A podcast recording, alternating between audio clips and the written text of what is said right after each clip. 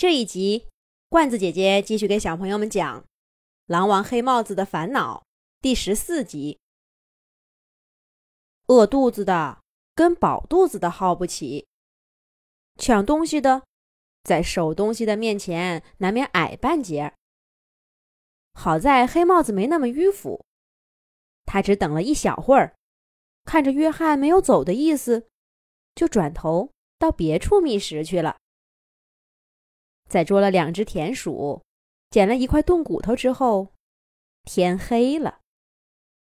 黑帽子兜兜转转，又回到了那具山羊骨架的附近，闻着那诱人的肉味儿，黑帽子刚刚填饱的肚子又咕咕叫了。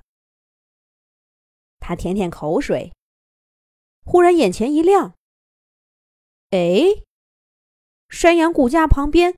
空空的，约翰没在。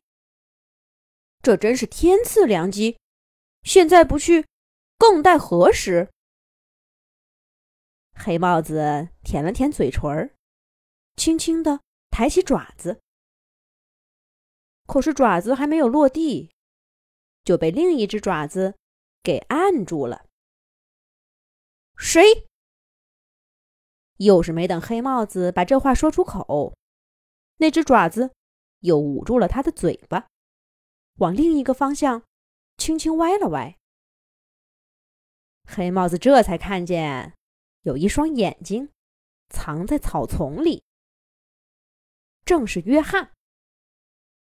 幸亏没过去，约翰那家伙藏在那儿呢。是谁这么好心来提醒我？这时候，捂住黑帽子嘴巴的爪子已经垂下来。黑帽子扭头一看，立刻惊喜的一抬脑袋，原来是他！没想到这么快就又见面了。站在黑帽子眼前的，正是前几天跟他争抢兔子的那只狼。虽然是黑天，可这会儿离得近，黑帽子。把那只狼的模样看得更清楚了。那两道弯弯的眉毛，就好像是天上月牙的分身，跳到他脸上，在一对星星一样的眼睛上来回流动，把黑帽子的心都搅乱了。谢谢你啊！要不是你提醒，这会儿我正被他们追打呢。黑帽子愣了半天。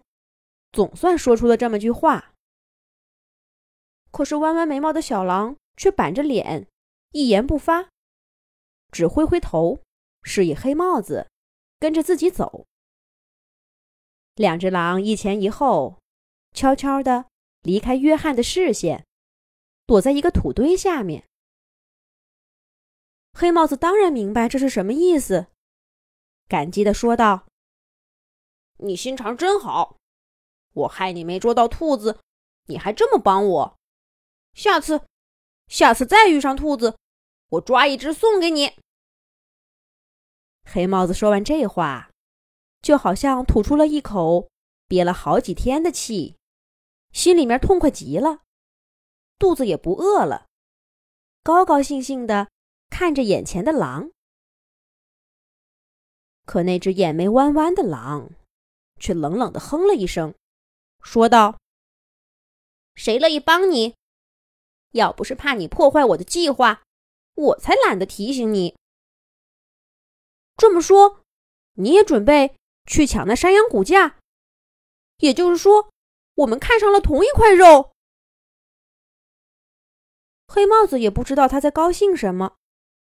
总之，听到对面那只狼说话，他就心情很好。两次相遇。又同时看中了同一块肉，这是多大的缘分呐！